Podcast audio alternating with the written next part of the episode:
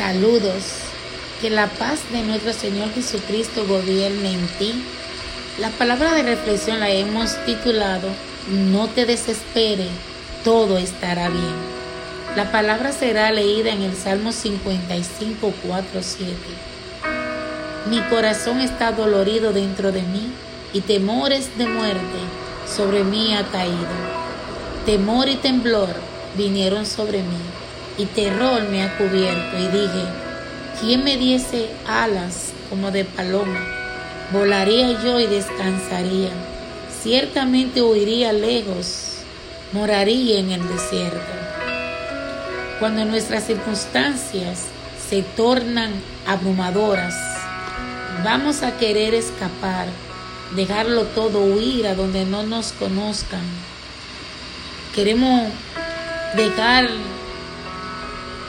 la casa, el trabajo, las iglesias, los vecinos, el vecindario, donde quiera nos relacionamos cuando se presentan esos problemas, esas pruebas repentinas que nos agobian, que nos quitan el pensar, porque cuando una persona tiene temor, miedo, terror,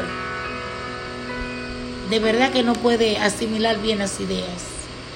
Lo primero que piensa como el salmista, dijo que moraría en el desierto, volarías al desierto, escaparía. Pero en realidad, en el desierto no hay nada, no hay nada frutífero. Dios quiere que nos quedemos en el mismo lugar, pero que acudamos a Él, porque Él está en el proceso de entrenarnos para algo que Él va a depositar en nosotros para hacer algo mayor. Dios quiere que esperemos en Él. Dios casi siempre quiere que nos quedemos justo donde estamos en lugar de salir corriendo. La solución no es huir, la solución es enfrentar la situación orando, ayunando, clamando, buscando el rostro de Dios, como hizo el salmista. Dice que de mediodía, de mañana y de tarde oraba, clamaba y Dios escuchó su voz.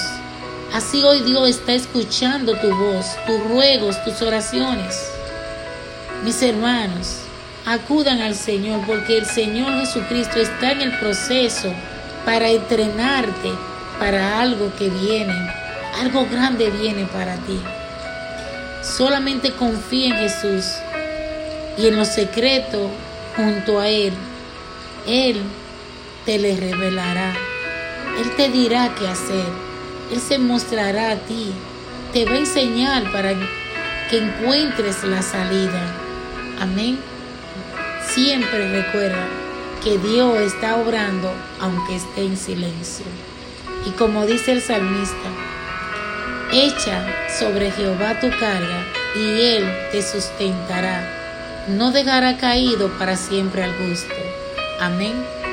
Dios te bendiga, Dios te guarde. Confía en el Señor y Él hará. Amén.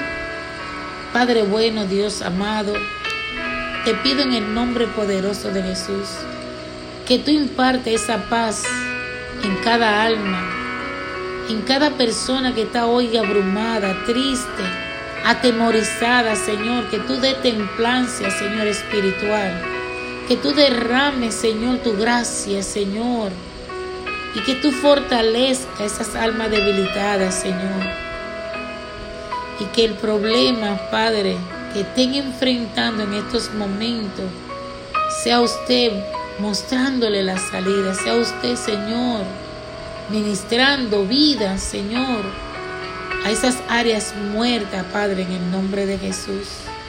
Señor, gobierna nuestras casas, nuestras familias. Cuida de nuestros hijos, mi Dios. Cuida de nuestro matrimonio.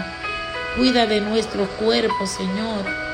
Cuida nuestro pensamiento, Señor, nuestro corazón en el nombre de Jesús.